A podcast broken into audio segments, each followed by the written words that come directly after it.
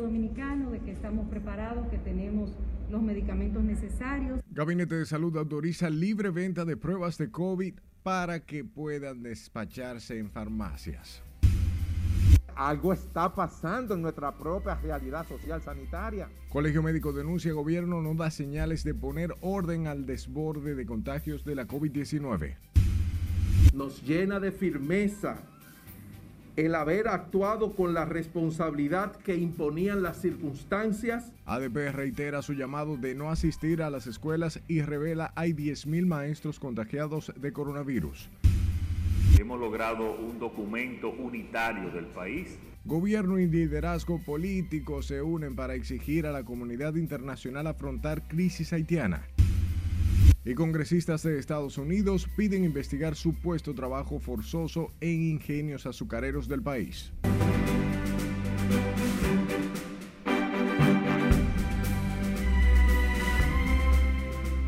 Hola de informarse, buenas noches y bienvenidos. Como siempre, un placer llevarles información. Iniciamos de inmediato y nos vamos con el Gabinete de Salud del Gobierno que decidió liberalizar las ventas de pruebas de antígeno contra el COVID-19 para que puedan ser adquiridas en las farmacias, medida que busca abaratar el costo de estos test y facilitar el acceso a la población. Miguel de la Rosa con los detalles.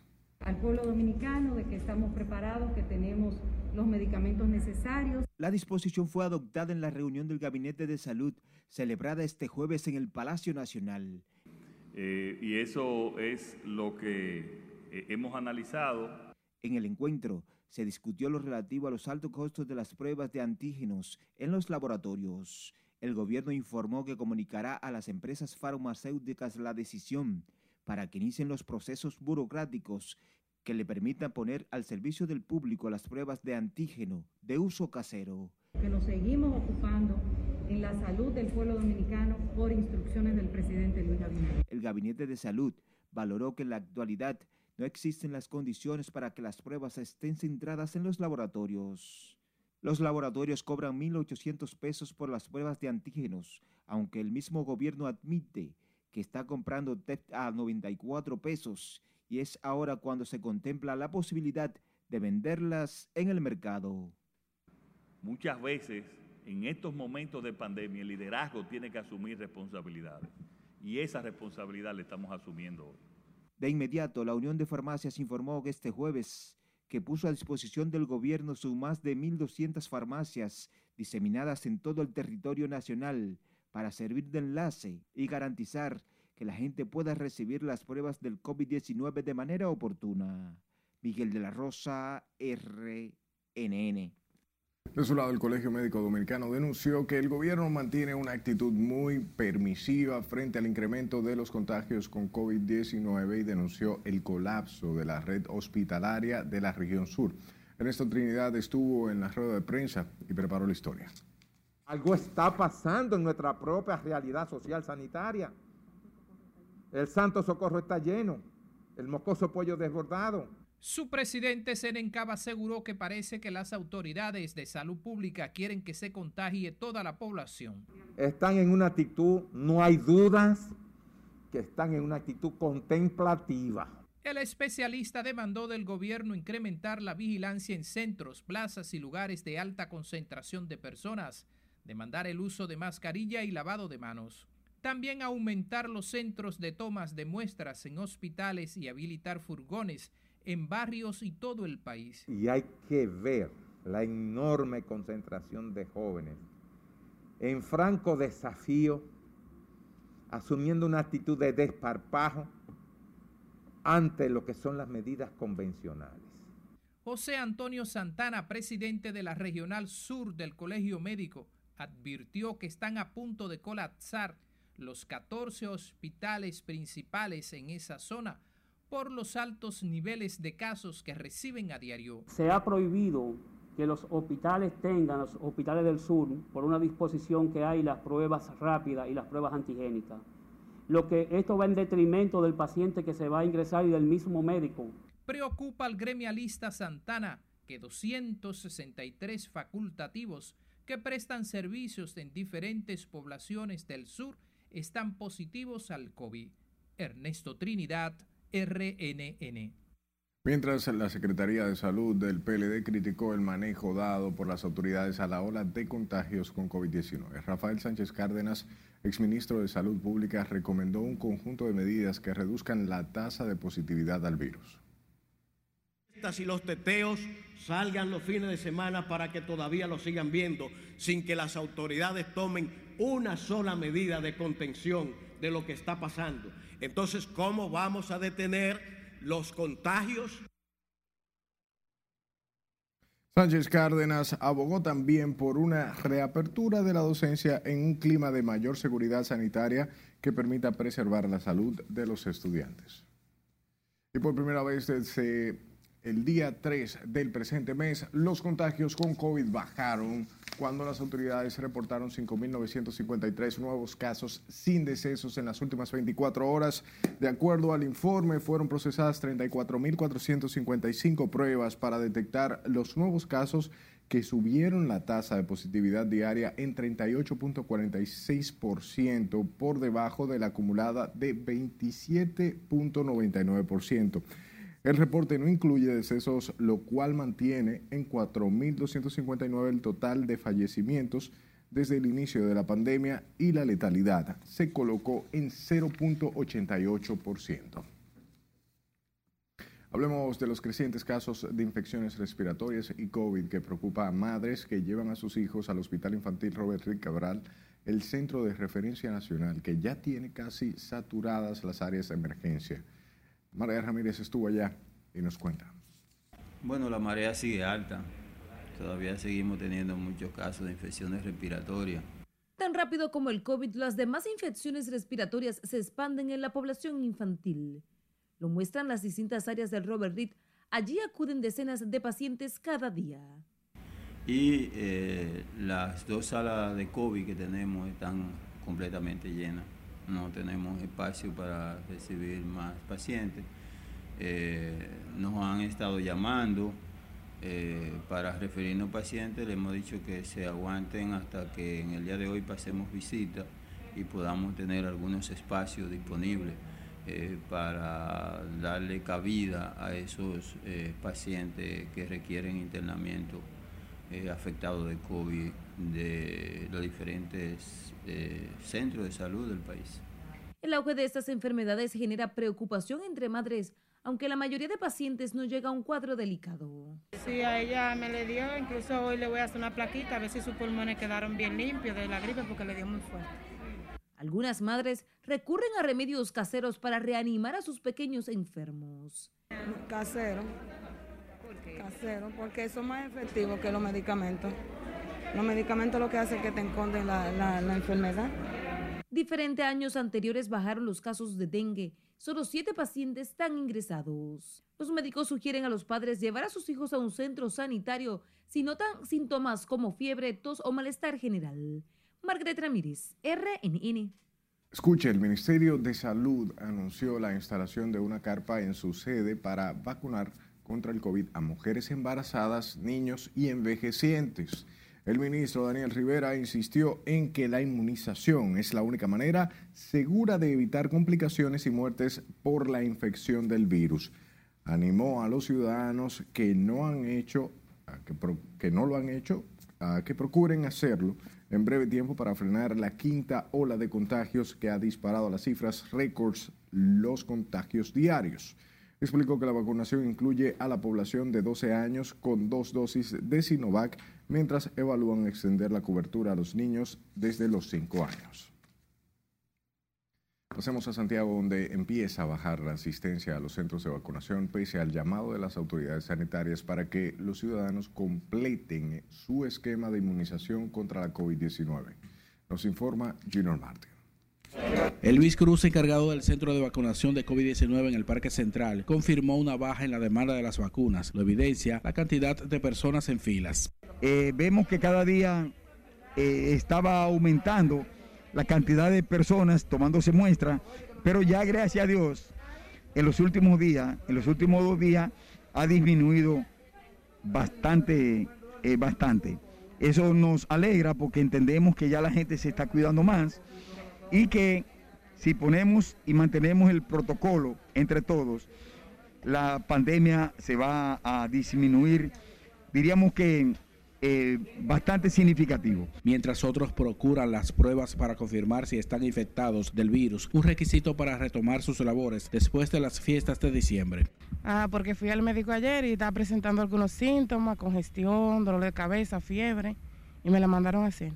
Ella va a entrar al colegio el próximo martes y necesita este, presentarla para que, para que todo esté bien. Si ella está positiva, no la van a dejar entrar. Tener más conciencia, que use la mascarilla y que realmente eh, usen el distanciamiento y todos los protocolos que exige la, los gremios de salud.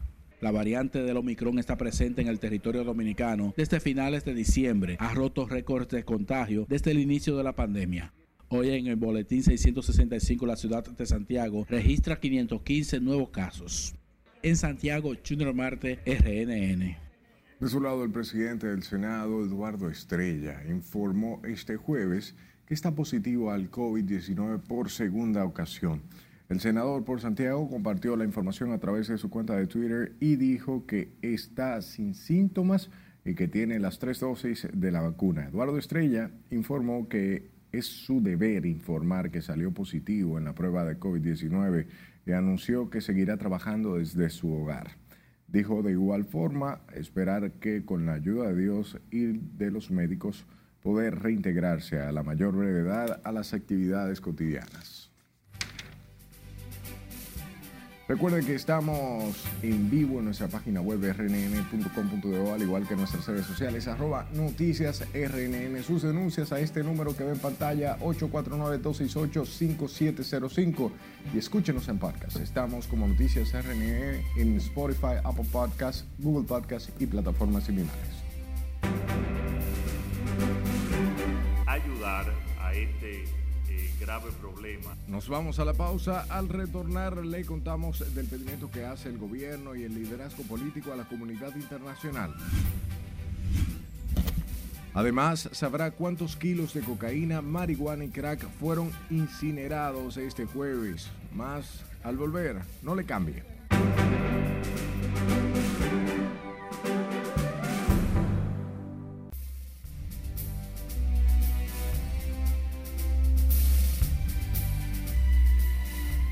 Congresistas de Estados Unidos pidieron hoy al gobierno del presidente Joe Biden que investigue las acusaciones de trabajo forzoso en la producción de caña de azúcar en República Dominicana para el consumo estadounidense denunciados en los papeles de Pandora. Catherine Guillén nos cuenta de qué se trata esta acusación en nuestro recorrido internacional. Los miembros del Subcomité de Medios y Arbitrios de la Cámara de Representantes pidieron que se revisen las supuestas acusaciones de explotación y trabajo forzoso en la industria azucarera de la República Dominicana, en alusión a señalamientos contenidos en los papeles de Pandora, una investigación periodística realizada a partir de la filtración de datos. La carta dirigida a la representante comercial de Estados Unidos, Catherine Tai, al titular del Departamento de Trabajo, Marty Walsh, y al secretario de Seguridad Nacional Alejandro Mayorkas recuerda que existe un tratado de libre comercio entre Estados Unidos, Centroamérica y República Dominicana.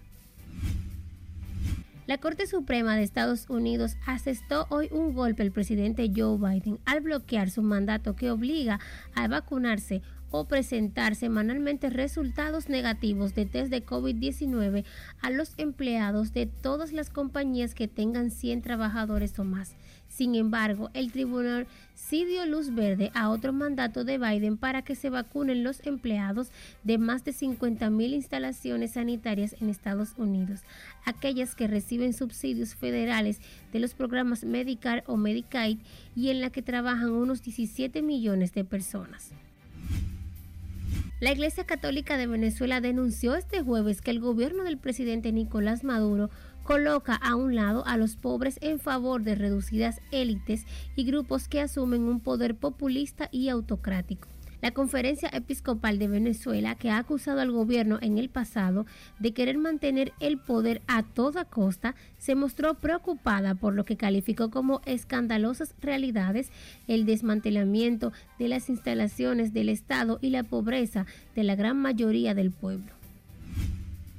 La alianza militar postsoviética liderada por Rusia comenzó hoy la retirada de los 2.030 soldados desplegados en Kazajistán por las violentas protestas que sacudieron a la República Centroasiática la semana pasada.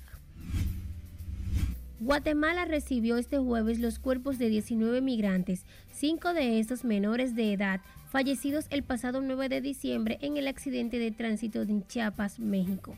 En total han sido repatriados desde México los cuerpos de 38 guatemaltecos fallecidos en el accidente, contando los de este jueves. El expresidente brasileño Luis Ignacio Lula da Silva llamó este jueves psicópata al actual jefe de Estado de Brasil, Jair Bolsonaro, a quien comparó con el fallecido Jim Jones, fundador y líder de una secta en Estados Unidos, por insistir en su política negacionista frente a la gravedad de la pandemia. La reina Isabel II ha decidido retirar todos sus títulos militares al príncipe Andrés, que será juzgado en Estados Unidos por su presunta implicación en un escándalo de abuso sexual a una menor. El Palacio de Buckingham anunció que el duque de York continuará sin ejercer ninguna función pública y defenderá su caso como ciudadano privado. El hijo de Isabel II no podrá tampoco utilizar más el título de Su Alteza Real en ninguna capacidad oficial. Finalizamos con el Centro de Innovación Global de Cáñamo de la Universidad de Oregón, que determinó que dos ácidos que se encuentran habitualmente en la cannabis podría prevenir la propagación del COVID. Según la investigación, los compuestos de la cannabis se unirían a las proteínas del virus y bloquearían una sustancia que el patógeno utiliza para infectar a las personas. Los científicos ya han realizado pruebas en laboratorio con las variantes alfa y beta del COVID-19, pero no han realizado aún estudios en humanos. En las internacionales, Catherine Guillén. Retornamos con informaciones locales. Sepa que en Haití la violencia generada por pandillas que luchan por el control de esa isla cuenta con apoyo de actores estatales, plantea la Organización Internacional Protectora de los Derechos Humanos Human Rights Watch en su informe anual publicado este jueves, plantea que la inseguridad forzó el desplazamiento de sus hogares de 19.100 personas en Puerto Príncipe en 2021. En su documento recopila los hechos más relevantes registrados en Haití en el recién concluido año 2021, sobre todo las acciones violentas de los grupos armados en la capital con una población de 1.500.000 personas. Según Human Rights Watch, la violencia se recrudeció con la supuesta complicidad de políticos y bandas. En tanto que el gobierno dominicano mantiene una vigilancia permanente a la inestabilidad política y social de Haití y anunció que tomará todas las medidas necesarias para resguardar la seguridad y la soberanía del territorio dominicano. Fue el tema central de una reunión encabezada por el presidente Luis Abinader con el liderazgo político en el Palacio Nacional. Completa la historia, Laura Lamar logrado un documento unitario del país. El presidente Luis Abinader se encontró de nuevo con representantes de los partidos políticos para abordar el tema haitiano y la amenaza que representa la inestabilidad en esa nación para la soberanía nacional. Aquí el mandatario insistió en el llamado a la comunidad internacional, en especial Estados Unidos, Francia, Canadá y la Unión Europea. Un nuevo llamado a la comunidad internacional eh, para que pueda eh, ayudar a este eh, grave problema que ya no es solamente un problema de Haití, ya no es solamente un problema de la República Dominicana, sino es un problema en términos migratorios y en términos de seguridad que está afectando a toda la región. Nos identificamos plenamente con el planteamiento de política exterior asumido en forma decisiva por el Estado dominicano, haciéndose eco de un gran clamor nacional de que no hay ni habrá en el futuro solución dominicana a los problemas de Haití. Al concluir el encuentro, el ministro administrativo de la presidencia, José Ignacio Paliza, leyó un documento consensuado por las 30 organizaciones políticas participantes con la posición del gobierno frente al tema haitiano. La propuesta nuestra siempre fue, respaldamos al gobierno en cualquier esfuerzo que conduzca a resguardar la frontera. Esa fue nuestra posición muy puntual pero no vamos jamás a enajenarnos de ningún espacio que la investidura presidencial nos convoque. Sí, en diferentes aspectos y todo el mundo hizo propuestas, pero es importante que el gobierno delinee toda la estrategia como definimos ahí para dar los pasos concretos y poder controlar un tema tan sensitivo para nuestra soberanía y para nuestra supervivencia con, con pasos simples. En noviembre pasado, el presidente Abinader tuvo una primera reunión con el liderazgo nacional para abordar la situación haitiana. Los partidos políticos prometieron llevar sus propuestas a la cita de hoy para proteger a la República Dominicana de posibles estallidos sociales en Haití.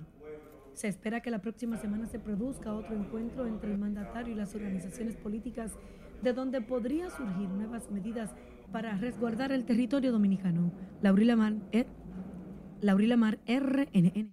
Vamos al Congreso Nacional que cerró su última legislatura del 2021 por, o bien, con 74 proyectos de leyes pendientes, incluidos el que dispone la extinción de dominio y las reformas al Código Penal. Nelson Mateo nos da más detalles. Los legisladores pausaron sus labores hasta el venidero 27 de febrero, cuando inicia una nueva legislatura. Una jornada productiva considera esta senadora del oficialista Partido Revolucionario Moderno. ¿Qué hemos hecho? Aumentar el capital del Banco Reserva, hacer el, el, el, aprobar lo que son las alianzas público-privadas, porque este mundo de hoy eso es lo que demanda. El Código Penal, que aquí se trabajó en él, pero es un organismo bicameral y tenemos que respetar la decisión de la otra Cámara. Este congresista traza las prioridades del nuevo periodo legislativo, apunta al Código Penal y la ley de extinción de dominio. Tenemos una gran responsabilidad porque esa ley es una ley eh, sumamente necesaria para el saneamiento de la corrupción en el país, tanto de la corrupción pública como de la corrupción privada. Hay otras iniciativas sobre los secretorios, entre ellos el de la ley de agua, modificación a la ley de seguridad social y electoral. Y la ley de extensión de dominio es un compromiso. Lo que pasa es que hay cosas, se aprobó la ley de la Dirección Nacional de, de Inteligencia, que muchas personas no estuvieron de acuerdo, pero hay que adecuarla. Entonces tenemos la, la, el compromiso de adecuar las leyes al tiempo de hoy. Y también el Código Penal que nosotros lo aprobamos. También yo creo que los diputados deben hacer el trabajo que tienen que hacer y que verifiquen a donde tienen que verificar, pero yo creo que nosotros debemos regalarle al pueblo dominicano este año el nuevo Código Penal. La primera legislatura de este año inicia el 27 de febrero próximo con el discurso del presidente de la República ante el Salón de la Asamblea Nacional y el reinicio de la legislatura. Nelson Mateo, RNN. El presidente de la Fundación Justicia y Transparencia, Trajano Potentini, demandó que el Congreso Nacional priorice en la próxima legislatura la aprobación de reformas electorales para imprimir mayor transparencia en los procesos de elección popular.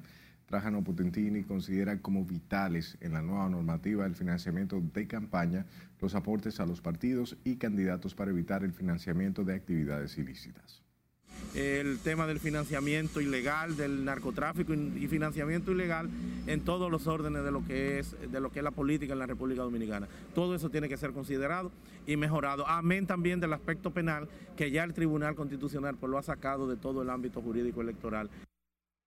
Tini considera que la Junta Central Electoral necesita leyes con garras para garantizar el éxito del montaje de los comicios y sobre todo para evitar la filtración del crimen organizado en la actividad política partidaria. Hablemos ahora de la Policía Nacional, que identificó y persigue a un hombre que golpeó a una mujer en Baní, a quien intentó llevarse por la fuerza en un motor. El coronel Diego Pesqueira se refirió al fugitivo Alexis Villalona, quien también golpeó a una mujer en Baní, de quien asegura será apresado en las próximas horas. Eh, la Policía Nacional reafirma que más temprano que tarde el señor Alexis Villalona será capturado. La población puede tener la seguridad de que esto será así. Mira, son investigaciones que están en proceso eh, nosotros cuando logremos apresarlo vamos a dar todos estos detalles.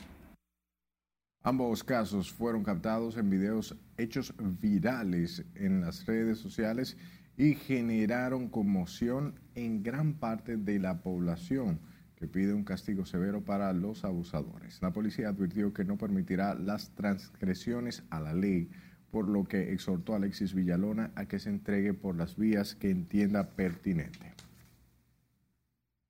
Y a propósito, la Policía Nacional activa la búsqueda de dos delincuentes que asaltaron a punta de pistola a un salón de belleza en la autopista San Isidro en Santo Domingo Este. El hecho quedó captado en una cámara de seguridad donde se observa a los asaltantes llegar al lugar mientras la joven del salón realizaba su labor con una clienta. Los asaltantes despojaron a las víctimas de sus teléfonos celulares, cargaron con el dinero en efectivo y emprendieron la huida. Cambiamos de tema. La primera sala penal de la Corte de Apelación del Distrito Nacional aplazó para el próximo 28 de enero el recurso de apelación presentado por parientes de la joven Andrea Celea contra la decisión de un tribunal que condenó a 20 años de prisión a Gabriel Villanueva. La Corte, presidida por la jueza Doris Pujols, tomó la decisión ante la ausencia de la abogada del condenado por problemas de salud.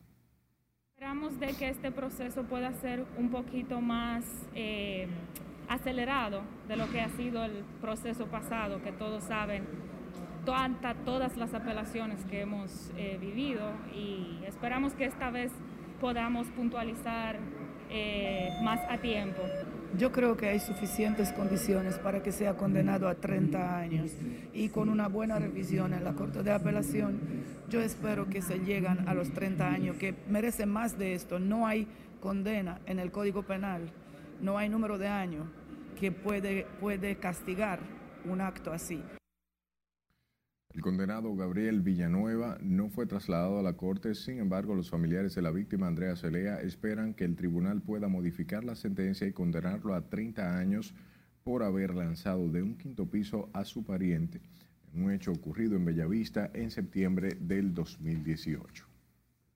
Y la Dirección Nacional de Control de Drogas apresó a dos suizos de 21 y 25 años de edad quienes pretendían abordar un vuelo con destino a Suiza vía Portugal con dos kilos presumiblemente de cocaína. Los agentes antinarcóticos arrestaron a los jóvenes quienes viajarían juntos en el área de chequeo del Aeropuerto Internacional de Punta Cana, provincia de la Altagracia. La DNCD, tras iniciar el proceso de inspección en presencia de un fiscal adjunto, descubrió dos maletas con doble fondo conteniendo cada una 1.1 kilogramos de cocaína con un peso de 2.2 kilogramos.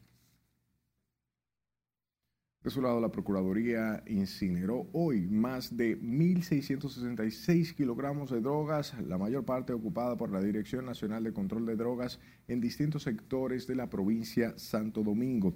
Según un informe del Instituto Nacional de Ciencias Forenses, las sustancias incineradas correspondieron a 1.435 kilogramos de cocaína, 228.49 de marihuana, así como 2.000 gramos de crack, 69 de éxtasis y 1.56 gramos de anfetamina.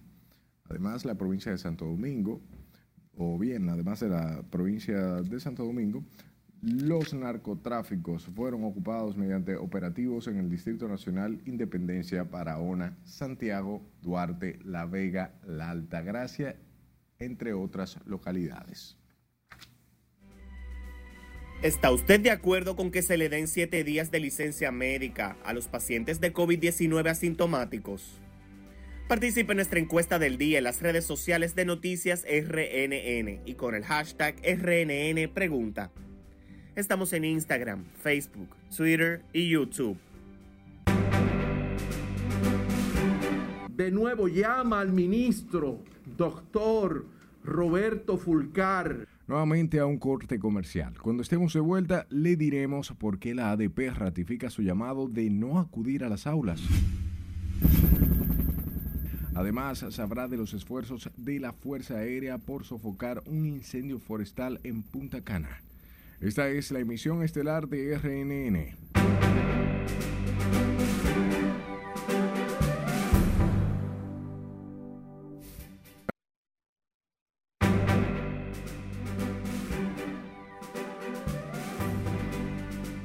Gracias por su tiempo. La Asociación Dominicana de Profesores ratificó su posición de no enviar a los maestros a las aulas tras asegurar que más de 10.000 docentes están contagiados del virus. Sin embargo, adelantó que la ADP está abierta al diálogo para buscar una salida al impasse. Jesús Camilo está en directo y nos ofrece los detalles. Adelante, buenas noches Camilo. Muchas gracias, buenas noches. El presidente de la ADP garantizó que de reducir la positividad del coronavirus en el país, los maestros volverán a las clases. Lo que refleja el alto nivel de compromiso con la educación del país. La Asociación Dominicana de Profesores reiteró su disposición de que los docentes no acudan a las aulas ante la propagación del COVID-19, que según dicen ha contagiado más de 10.000 maestros. Nos llena de firmeza el haber actuado con la responsabilidad que imponían las circunstancias. El presidente del gremio, Eduardo Hidalgo, aseguró que no están dadas las condiciones sanitarias para que la comunidad educativa regrese a las aulas. El Comité Ejecutivo Nacional de nuevo llama al ministro, doctor Roberto Fulcar, a convocar un diálogo sincero con la ADP a los fines de que afrontemos juntos la problemática de la salud de la comunidad educativa. De su lado, dirigentes gremialistas favorecen el acercamiento con las autoridades educativas para buscar una salida que garantice la salud de maestros y estudiantes. Y esperamos que en las próximas horas pueda haber un, pueda haber un diálogo entre el Ministerio de Educación y el Comité Ejecutivo Nacional de la Asociación Dominicana de Profesores a los fines de que podamos regresar a la secuela. La ADP condicionó además el regreso a las clases de manera presencial, con la implementación de un plan de diagnóstico aplicando pruebas PCR, jornadas de vacunación que permita establecer la realidad en materia de salud de las escuelas y la comunidad. Eduardo Hidalgo espera además lograr un consenso con las autoridades educativas a fin de buscar una salida al regreso a clase de manera presencial. Retorno contigo al estudio. Gracias Camilo por las informaciones. A propósito, diputados oficialistas y de la oposición favorecen el consenso entre la Asociación de Profesores y el Ministerio de Educación a fin de que se pueda arribar a algún acuerdo para que se permita el regreso a clases de manera presencial. Entienden saludable que los estudiantes puedan volver a las aulas donde habría un mayor aprovechamiento de la docencia. Que la ADP y el ministro de Educación deben sentarse deben sentarse porque el problema del impacto de la pandemia como que aparece sin control. Todos los dominicanos queremos que el sistema educativo funcione en paz. Queremos que la calidad de educación se siga elevando en la República Dominicana. Legisladores plantean que, aunque es alta la positividad del coronavirus en el país, ha reducido la letalidad, lo que sumado a las jornadas de vacunación genera un clima favorable para el retorno a las clases. Mientras el defensor del pueblo, Pablo Ulloa, llamó al Ministerio de Educación y a la Asociación Dominicana de Profesores a unar esfuerzos para asegurar el reintegro a las aulas de maestros y estudiantes. Consideró vital el reinicio de las clases presenciales para garantizar el éxito del presente año escolar. Nosotros podamos tener nuestros niños lo antes posible en las aulas, pudiendo retomar las debilidades que la pandemia nos ha generado con mejor educación, una educación de calidad. El defensor del pueblo, Pablo Ulloa, recibió este jueves un reconocimiento de la Unión de Maestros Pensionados y Jubilados por una defensa por su defensa de los derechos de los ciudadanos. En otro escenario, profesores y estudiantes de la Universidad Autónoma de Santo Domingo cogieron el llamado de las autoridades para que el nuevo semestre se realice de manera semipresencial para evitar el contagio del nuevo brote de la COVID-19. Con más, Juan Francisco Herrera. Los estudiantes de la UAS vieron como muy positivo que se mantenga la docencia semipresencial y con modalidad virtual ante el brote del coronavirus. Consideran que desde la casa tienen menos posibilidad de contagiarse con la enfermedad. Lo ideal es que cada quien se actualice, incluso más ahora estos jóvenes del siglo XXI que se actualicen con la, con la tecnología y con esta virtualidad, que es un paso a un avance, porque tú puedes coger clases desde cualquier lugar. Para mí en mi caso, yo he dicho que es mejor así, que se mantenga así, porque en cuanto a lo que trabajamos en horarios de 10 horas en adelante, o sea, se nos hace un poco difícil estudiar con ella presencial, pero virtual podemos proyectar más materia. Los profesores de la Casa de Altos Estudios también respaldan impartir las clases de manera virtual. Lo que hay que hacer ajustes porque originalmente se iba a trabajar en la especie de semipresencial. En el caso de los centros regionales iban a ser presenciales, en el caso de los centros de la ciudad aquí, en la sede central, iba a ser ya una combinación de ambas, ¿no? en la cual tuvieran pocos estudiantes. Otros reconocen que aunque la docencia virtual tiene sus beneficios, no deja de tener complicaciones para los laboratorios. Y para nosotros es fundamental estar en la práctica, estar en los hospitales. Y el COVID realmente ha sido una desventaja. Eh, eso quiere decir que en, en las clases virtuales realmente nosotros no vamos a sacar provecho, pero si ponemos de nuestra parte, realmente aprendemos. Las autoridades del Ministerio de Educación Superior y la UAS decidieron iniciar el nuevo semestre virtual para garantizar la docencia en medio del rebrote del COVID-19. Juan Francisco Herrera, RNN. Y sepa que el desmonte del subsidio a los combustibles preocupa a choferes y sindicatos del transporte público que advierten que nuevas alzas en los carburantes podría deteriorar la economía de los hogares con menos ingresos. María Ramírez trabajó el tema y tiene el reporte. El, el anuncio del gobierno de desmonte del subsidio realmente nos asusta mucho. Como un balde de agua fría cayó entre los choferes del transporte público el anuncio del fin de los subsidios de los derivados del petróleo. La dirigencia del transporte anticipa que las posibles alzas serían transferidas a los consumidores de bienes y servicios. ¿Qué están haciendo con uno? Maltratándolo todos los días. ¿Eso implicaría subir la comida más? Todo. Eh, si sube el combustible, usted sabe que sube todo. Medicamentos, comida, agua, transporte, todo. Claro que es una preocupación porque usted sabe que la situación está bastante difícil. Lo que pasa es que siempre la soga se corta por el lado más débil. Pero creo que eso le va a afectar. A, en la mayoría vamos a ser afectados con esa idea que el presidente tiene. Similar opina el presidente de la Central Nacional de Transportistas Unificados, William Pérez Figuereo, pidió al gobierno reconsiderar esa decisión porque si con el subsidio que el gobierno está aportando, estos productos y estos precios están como están, imagínense si lo desmontan y cuando lo desmonten. Va a ser todo un problema. Esto realmente eh, para nosotros como gremialistas, para el sector choferil, eh, el desmonte del subsidio. El presidente Luis Abinader advirtió que es imposible para el gobierno mantener los subsidios que al año último consumieron 13 mil millones de pesos de los ingresos estatales. El gobierno estaba asumiendo un sacrificio grande con asumiendo esas alzas y que es muy difícil que este año pueda seguir eh, asumiendo esa carga pesada. Por lo que entendemos que si el petróleo y los productos derivados continúan en alza, eh, los productos se verán afectados en el país Abinader admitió que pese a una perspectiva económica favorable para el presente año, su preocupación es el creciente precio del petróleo. Margaret Ramírez, RNN. De su lado, choferes de transporte público pidieron este jueves al gobierno considerar la medida de eliminar el subsidio al transporte público. Aseguran que la situación está difícil. Sin embargo, entienden que se puede buscar otra solución y así evitar un aumento al pasaje. Estoy de acuerdo de que se aumente el pasaje pero así que está subiendo el combustible, va a haber que buscar solución. No, porque imagínate, eso se, eso se hace una evaluación a ver si se puede aumentar o si no se puede. Uno no, no manda a uno, eso es un sindicato.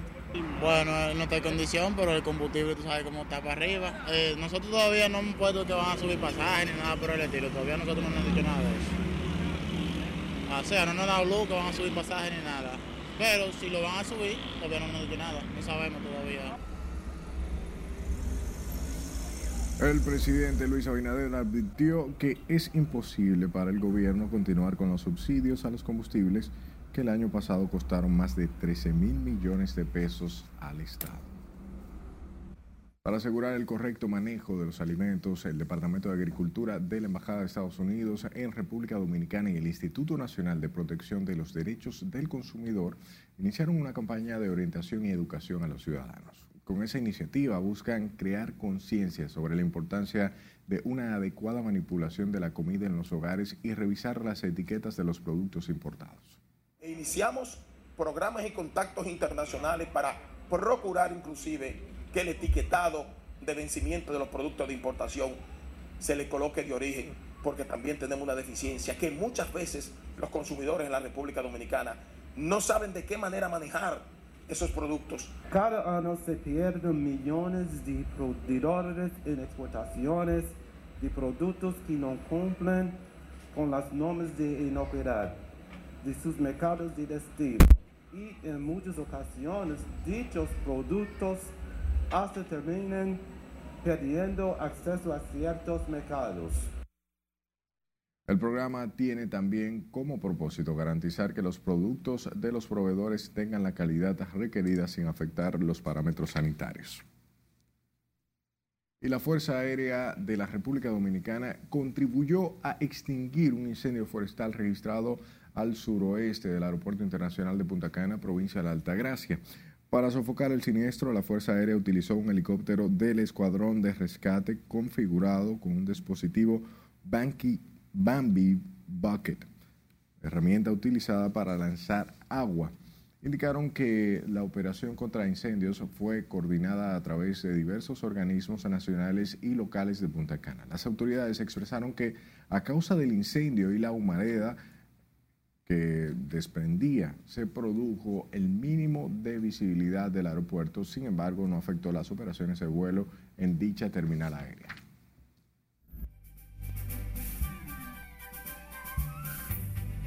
¿Qué tal? Muy buenas noches. Para RNN tu opinión es sumamente importante. Por eso te invitamos a participar en nuestras encuestas diarias que realizamos a través de las plataformas digitales y redes sociales.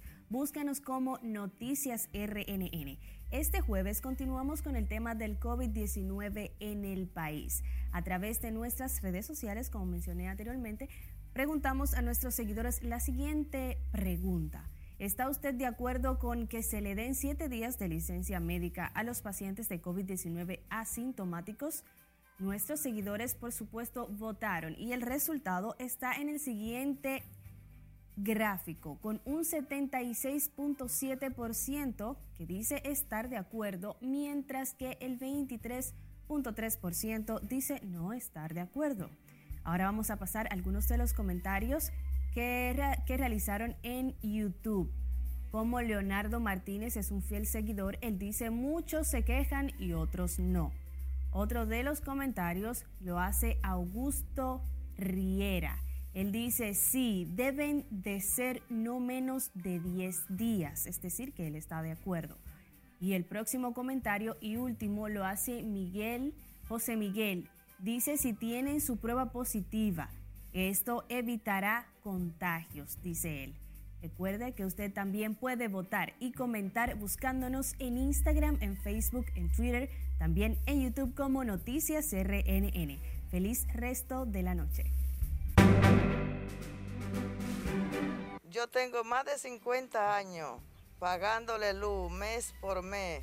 Nos vamos a nuestra última pausa. Al regresar le contamos del pedimento de una envejeciente que se quedó a la intemperie en San Juan. Podamos determinar las prioridades. Además, conocerá de la inversión millonaria que hará el gobierno en la provincia de Santiago Rodríguez. Esto y más luego del corte comercial. Ya regresamos.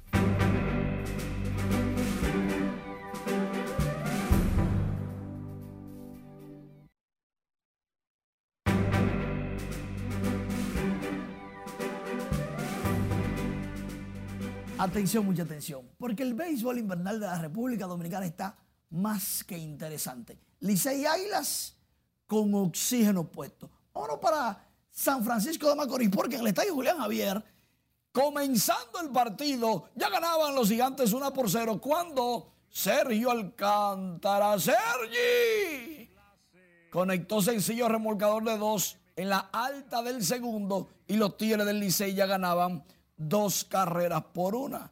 Sergi, que dicho sea de paso, el Licey no le va bien contra abridores o lanzadores zurdos. el propio Alcántara, que es el mejor bateador del Licey, batea menos de 160 contra los zurdos. Claro, antes de este partido, porque comenzó calientísimo en sus dos primeros turnos, dos hits, y luego ya logró un tercero que les cuento más adelante. Mientras tanto, los Tigres del Licey veían tomar la delantera en el segundo episodio, necesitando, necesitando la victoria. Davo el Lugo mantiene el juego a raya en el segundo episodio con esta jugadaza espectacular en tercera con un batazo de Carlos y Paulino. Un machucón que la cantaron buena y Davo Lugo bien pendiente metió el machete a primera, Paulino, que no es muy dado a correr, aparte de que receptor, ya tú sabes, con las piernas cansadas, pues sí, fue out. Y ahí se mantenía el juego dos por una a favor de los Tigres del Licey. Llegó el tercer episodio. Llegó el tercer episodio y Marcelo Zuna consiguió este rodado por la parada corta. Sergi Error de Sergio Alcántara, una de las manos más seguras que tiene el Licey. Se empataba el juego 2 a 2 en el tercer episodio. Anotaba el potro Hanser Alberto, el mejor bateador de los, de los gigantes, que había llegado a tercera, avanzando con dos batazos, con dos lanzamientos desviados. Bien activo Hanser Alberto en las bases. Y Sergi que solamente tenía que esperar la bola de frentito y aguantar el corredor de tercera y ya. Dicho sea de paso, muy agresivo Alberto, que se fue con el batazo. Bueno, vamos para San Pedro de Macorís. Yo les digo en breve cómo está eso. En San Pedro de Macorís, Robinson ganó, produce las primeras carreras verdes ante las Águilas. En el mismo primer episodio con este doblete remolcador de dos vueltas y ya las águilas estaban perdiendo temprano. Agonizaban las águilas. Oh Dios mío, qué difícil. Y los aguiluchos, pero por Dios, estrenando, estrenando uniforme. Dicho sea de paso, en las redes sociales, fanáticos de los toros del este protestando porque ese es un color casi igual al de ellos. No, señores, eso no es nada. Ustedes, ustedes están ya para el año que viene. Dejen que las águilas sean ellos con su uniforme nuevo, medio mameycito. Al final, ellos eran mameyes antes que los toros. Jeremy Peña conectó cuadrangular que puso a agonizar de verdad las águilas con uno a bordo. Este descomunal batazo de Jeremy Peña para corto estelar de los orientales le bajó el ánimo a todos los aguiluchos cibaeños, presentes y no porque fue un palo enorme. Lógico, como decían los sabios beisboleros, el juego no se termina hasta que no se acaba. Y ya ganando, le digo ahora, porque en las grandes ligas todavía no hay acuerdo, pero la nueva propuesta de los dueños de equipo le hace algo de gracia a los peloteros. Sigue el tranque, sí, sigue el tranque pero hay un acercamiento vía Zoom que podría llevar a, buen, a buena cosa. Elian Soto, hermano de Juan Soto, va a firmar con los Nacionales de Washington el año que viene. Él el 31 de diciembre se ha tirado una foto y unos videos con el uniforme de los metros, pero echó para atrás y parece que va a firmar con los Nacionales por algo más de los 50 mil dólares que querían darle los metros. Lógico, ahí está su hermano. Y los Nacionales que quieren sabrosear a Juan Soto, lógicamente le van a dar algo más.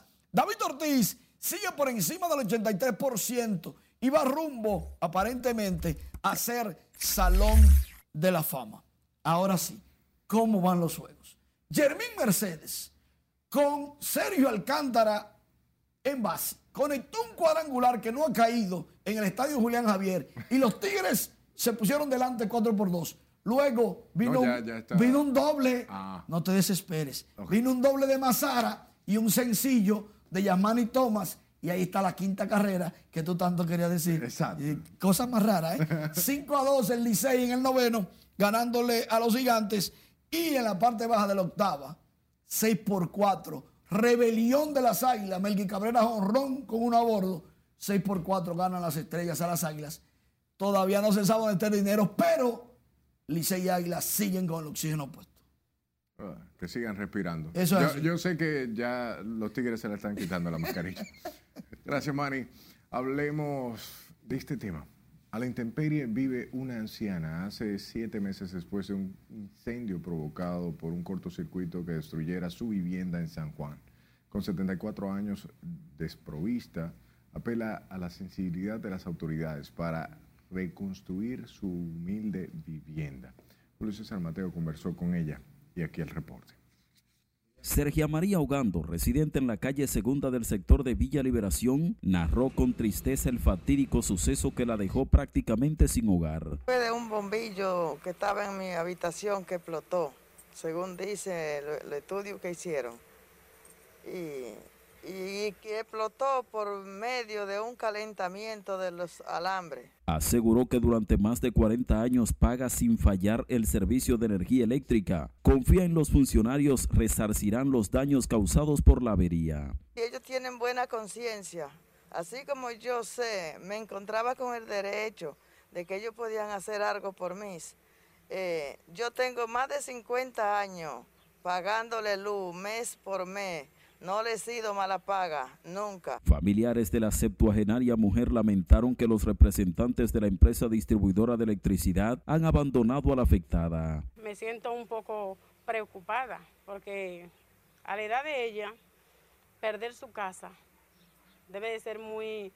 Además, mi tía se enfermó porque después de que van a hacer su casa, caminando para arriba y para abajo, a ver si le resolvían, mi tía diabética, hipertensa y sufre del corazón también. La ayuda de vecinos y familiares permitió a Sergia María Ogando regresar a su casita, donde sobrevive en medio de múltiples precariedades. En San Juan de la Maguana, Julio César Mateo, RNN. Mientras que en el municipio de Santo Domingo Este, la acumulación de basura sigue siendo el principal desafío de la gestión del alcalde Manuel Jiménez, que se esfuerza en lograr mejorías en la recogida de los desechos sólidos. Oscar Richardo nos dice por qué. Montones de desechos copan aceras y espacios públicos en Santo Domingo Este. Eh, Si en algunos lugares no recogen la basura, eh, o el camión se atrasó o no pasó, es acumulación de basura. O sea, a veces la dejan en, la acer- en las aceras y eso es un, un obstáculo para personas pasar por las aceras. Algunos ciudadanos admiten que mejoró la recogida de basura en las últimas semanas, pero en muchos lugares siguen los cúmulos desde las fiestas navideñas. El dominicano, cuando la basura la recogen, después la tiran. O sea que el dominicano está falta de disciplina. Ve, el Ma- Manuel Jiménez está trabajando. Lo que pasa es que hay allá un municipio con mucha deuda. El alcalde Manuel Jiménez insiste en su compromiso de resolver el problema de la limpieza, pero sigue siendo una tarea pendiente. Se necesita un depósito final de basura en Santo Domingo Oeste. Hay un decreto desde el 2011 para construirlo.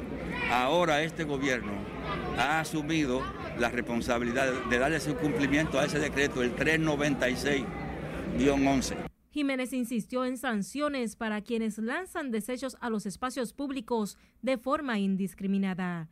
El alcalde del municipio sostuvo que trabajan en una solución integral frente al problema de la basura que dice no es exclusivo de su gestión. Es Carelet Guillardo, RNN. Sepa que el gobierno informó que invertirá más de 1.465 millones de pesos en construcción de viviendas, agua potable y otras obras en la provincia de Santiago Rodríguez durante este año. La información la dio a conocer el presidente Luis Abinader durante un encuentro con representantes de 110, 110 juntas de vecinos de esa provincia. Es un contacto que hacemos con las juntas de vecinos eh, de cada una de las eh, provincias del país para establecer un intercambio de las obras que estamos haciendo, las que están en planes, las que están en construcción y otras que ustedes requieren. Lo importante aquí es que podamos determinar las prioridades.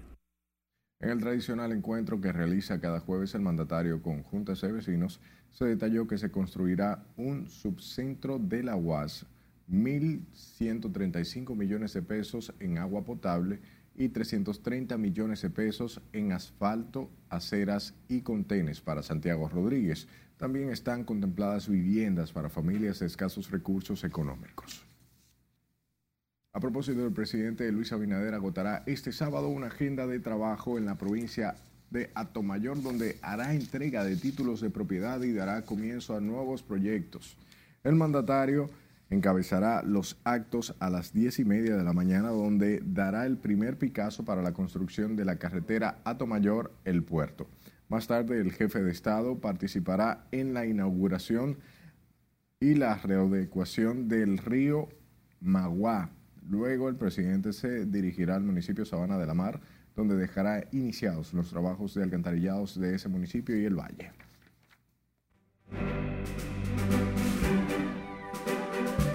Conoceremos los detalles del mundo del espectáculo y la diversión con nuestra compañera Milian Reyes Solano, quien está en directo. Adelante. Buenas noches.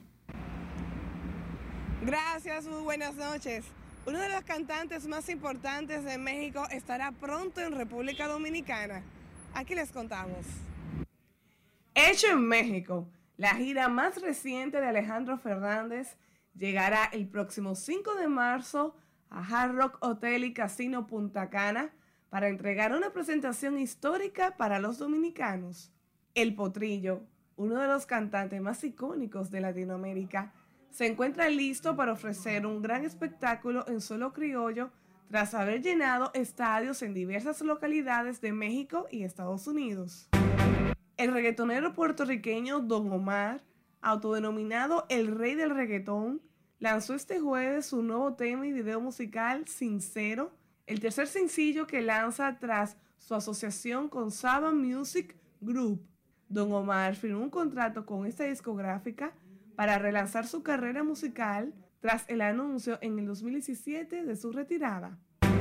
La actriz estadounidense Megan Fox y su pareja, el rapero Machine Gun Kelly, se comprometieron esta semana en Puerto Rico, el mismo lugar donde se conocieron hace un año y medio, según publicaron ambos en sus respectivas redes sociales.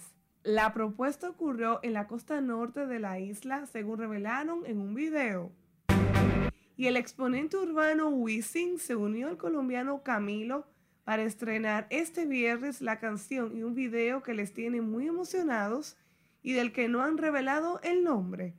Camilo ya había anunciado con anterioridad que venía con nueva música y narró cómo fue el primer contacto de ambas estrellas.